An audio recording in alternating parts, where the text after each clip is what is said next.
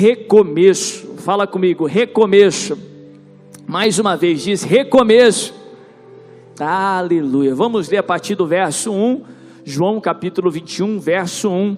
A palavra de Deus diz assim: Depois disso, Jesus apareceu novamente aos seus discípulos à margem do mar de Tiberíades, que é o mar da Galileia. Foi assim: estavam juntos Simão Pedro, Tomé, chamado Dídimo, Natanael de Caná da Galileia, e os filhos de Zebedeu, e também dois outros discípulos. Vou pescar, disse-lhe Simão Pedro. E eles disseram: Nós vamos com você. Eles foram e entraram no barco, mas naquela noite não pegaram nada. Ao amanhecer, Jesus estava na praia, mas os discípulos não o reconheceram. Ele lhes perguntou: Filhos, vocês têm algo para comer? Eles responderam que não. Ele disse: Lancem a rede do lado direito do barco, e vocês encontrarão. Eles a lançaram e não conseguiram recolher a rede, tal era a quantidade de peixes. Quantos creem que Deus tem uma pescaria superabundante para a sua vida, que você não vai ter nem condição de colher sozinho? Diz aleluia!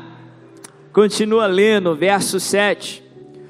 O discípulo a quem Jesus amava disse a Pedro: É o Senhor.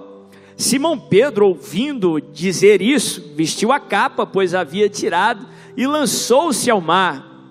E os outros discípulos vieram no barco, arrastando a rede cheia de peixes, pois estavam apenas a cerca de 90 metros da praia. Quando desembarcaram, viram ali uma fogueira, peixes sobre brasas e um pouco de pão. Disse-lhe Jesus: Tragam alguns dos peixes que acabaram de pescar. Simão Pedro entrou no barco e arrastou a rede para a praia. Ela estava tão cheia, tinha 153 grandes peixes. Embora houvessem tantos peixes, a rede não se rompeu. Jesus lhe disse: Venham comer. Nenhum dos discípulos tinham coragem de lhe perguntar: Quem és tu? pois sabiam que era o Senhor. Jesus aproximou-se, tomou o pão e deu a eles, fazendo o mesmo com o peixe. Essa foi a terceira vez que Jesus apareceu aos seus discípulos depois que ressuscitou dos mortos. Presta bem atenção aqui em nome de Jesus. Um pouco de contexto. Jesus, antes de ser entregue, antes de ser crucificado, a Bíblia fala que certa vez ali com seus discípulos, ele começa a falar dos acontecimentos que viriam.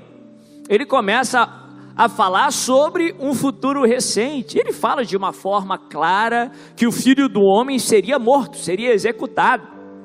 E ele diz aos discípulos: Muitos de vocês irão dispersar.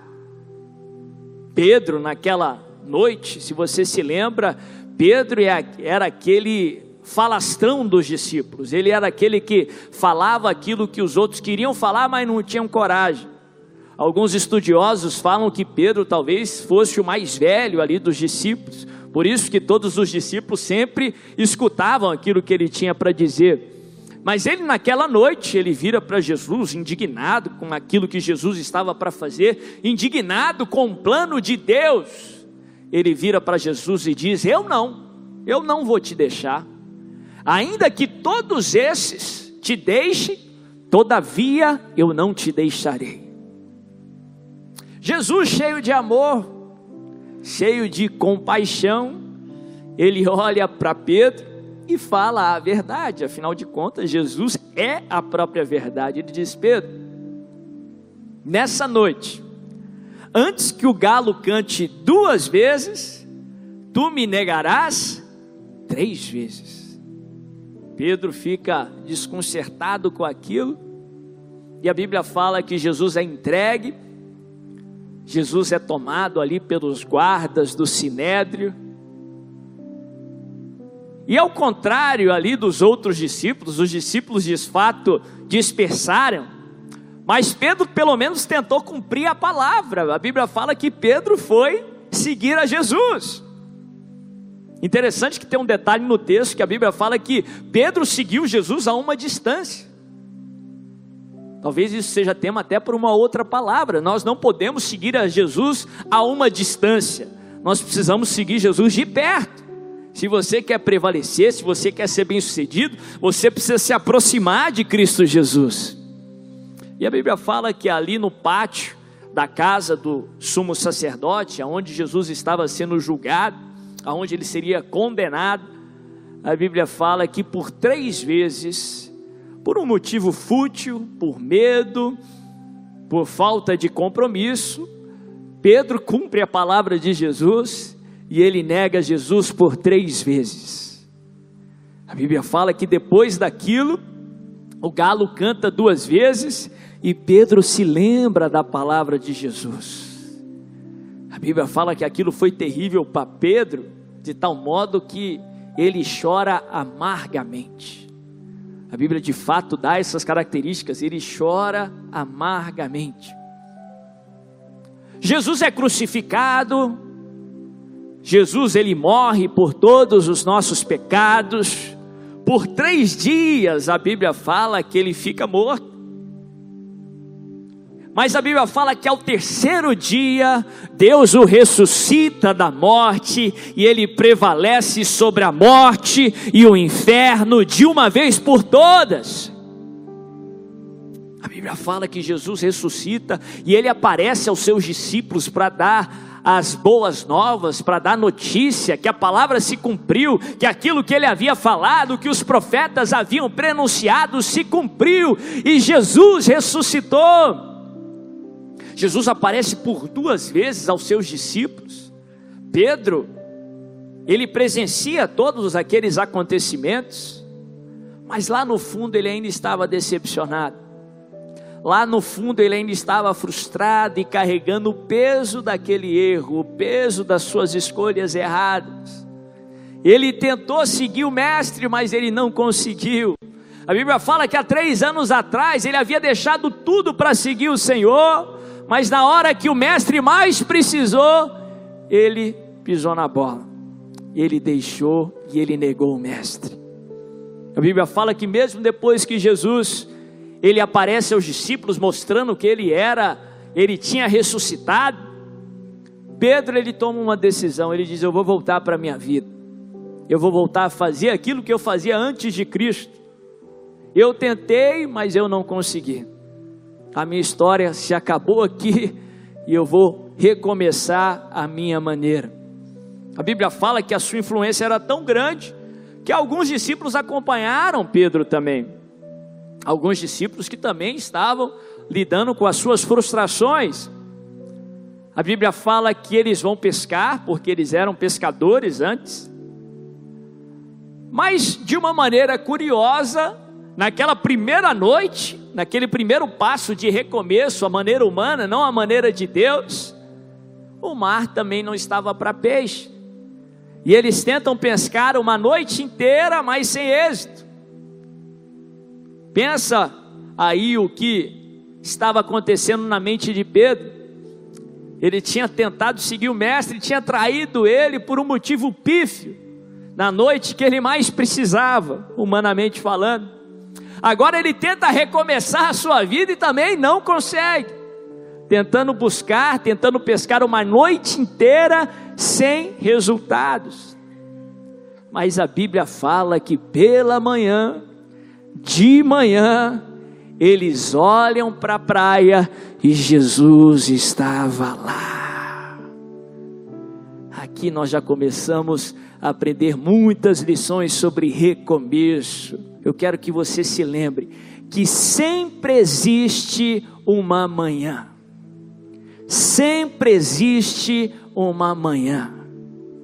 Não importa o quão difícil, o quão fria, o quão longa seja uma noite, para toda noite existe uma manhã. Toda noite se encerra na manhã. A Bíblia fala, o salmista fala, nós começamos o culto lendo esse texto. O choro pode durar uma noite inteira, mas pela manhã, de manhã, Jesus está na praia. O choro dura uma noite inteira, mas a alegria vem pela manhã. eu costumo falar que o mundo natural, ele nos prega essa mensagem.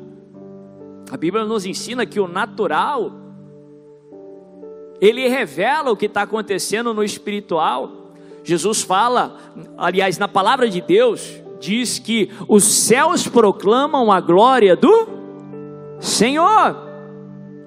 Quando Deus criou a terra, Ele estabeleceu leis físicas e naturais. A terra gira em torno de si, o movimento de rotação, a terra gira em torno do sol, de uma maneira perfeita. De tal maneira que sempre, sempre, sempre, desde o dia que você nasceu, para todos nós, sempre existe a noite.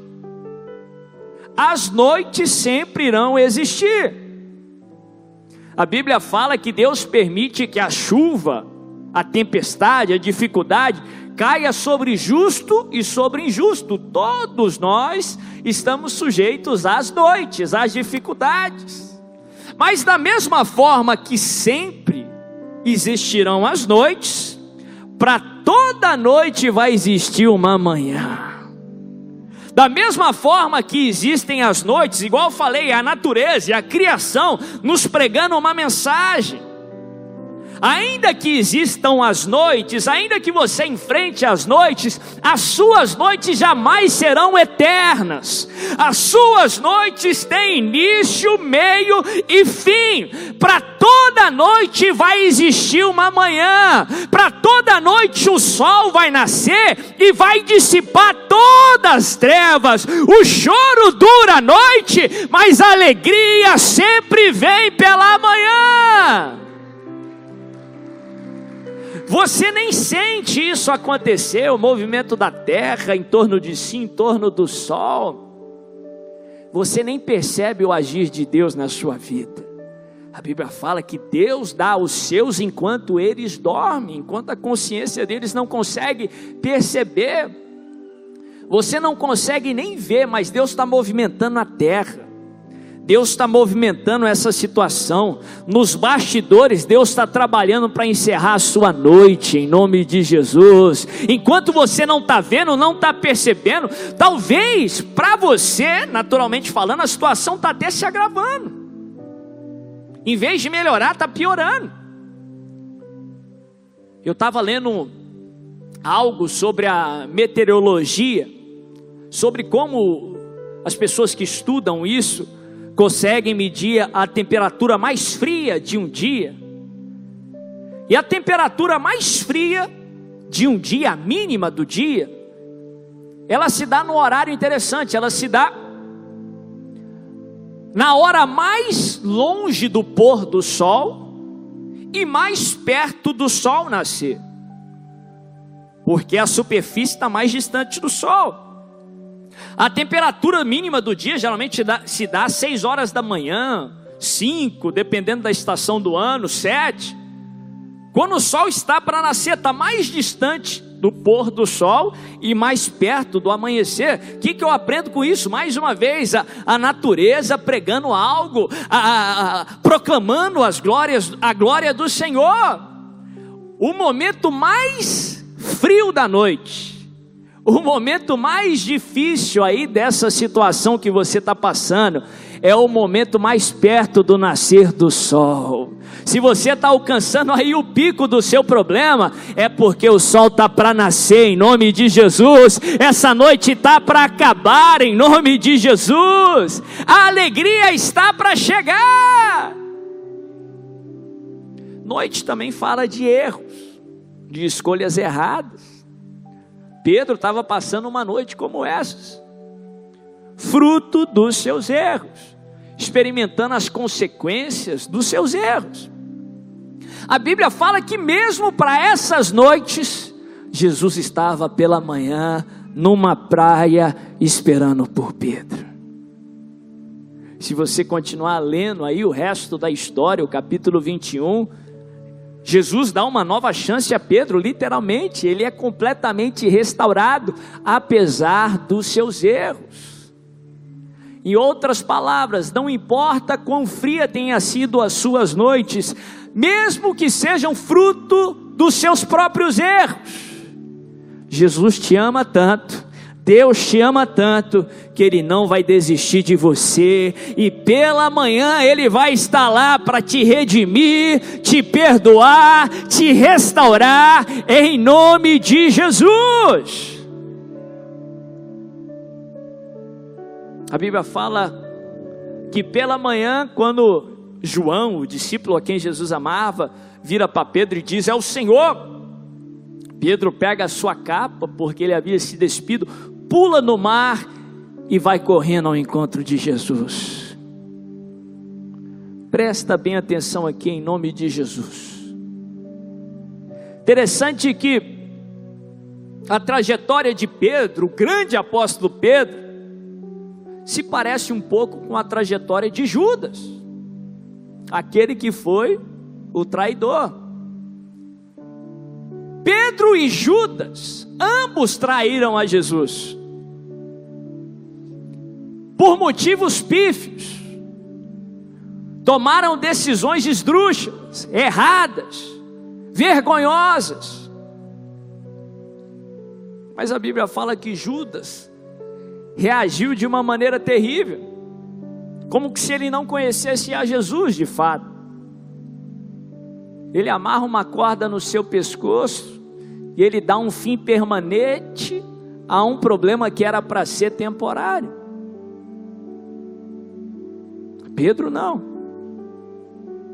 Apesar de ter traído Jesus de uma maneira vergonhosa, quando ele vê Jesus na praia, ele vai correndo ao encontro do Senhor, porque ele sabia que não há nada maior do que o amor de Deus, nem os seus erros são maiores do que o amor de Deus por você.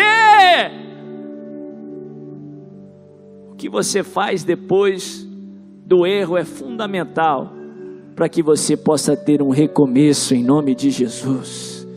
O amor de Deus por você ele é infindável, ele é incomparável, ele é incondicional. Não tem nada que você faça que leve a ele a te amar menos. Lógico, isso não é um, um estímulo para o pecado, para as escolhas erradas, não. O pecado te faz muito mal, você não foi criado para o pecado. O pecado é igual uma doença que te leva à morte. Não é à toa que o salário do pecado é a morte, não traz nenhum benefício para você.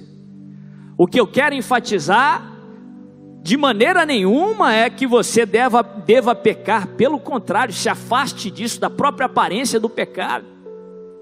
Mas o que eu quero enfatizar nessa noite é que não importa quão ruim tenha sido a noite, Deus jamais vai desistir de você. Deus jamais vai desistir de você. O amor de Deus não vai diminuir, pelo contrário, ele só aumenta porque ele é ilimitado. Pela manhã ele vai estar lá e você vai experimentar desse amor tão grande que vai te constranger a tomar as decisões certas em nome de Jesus.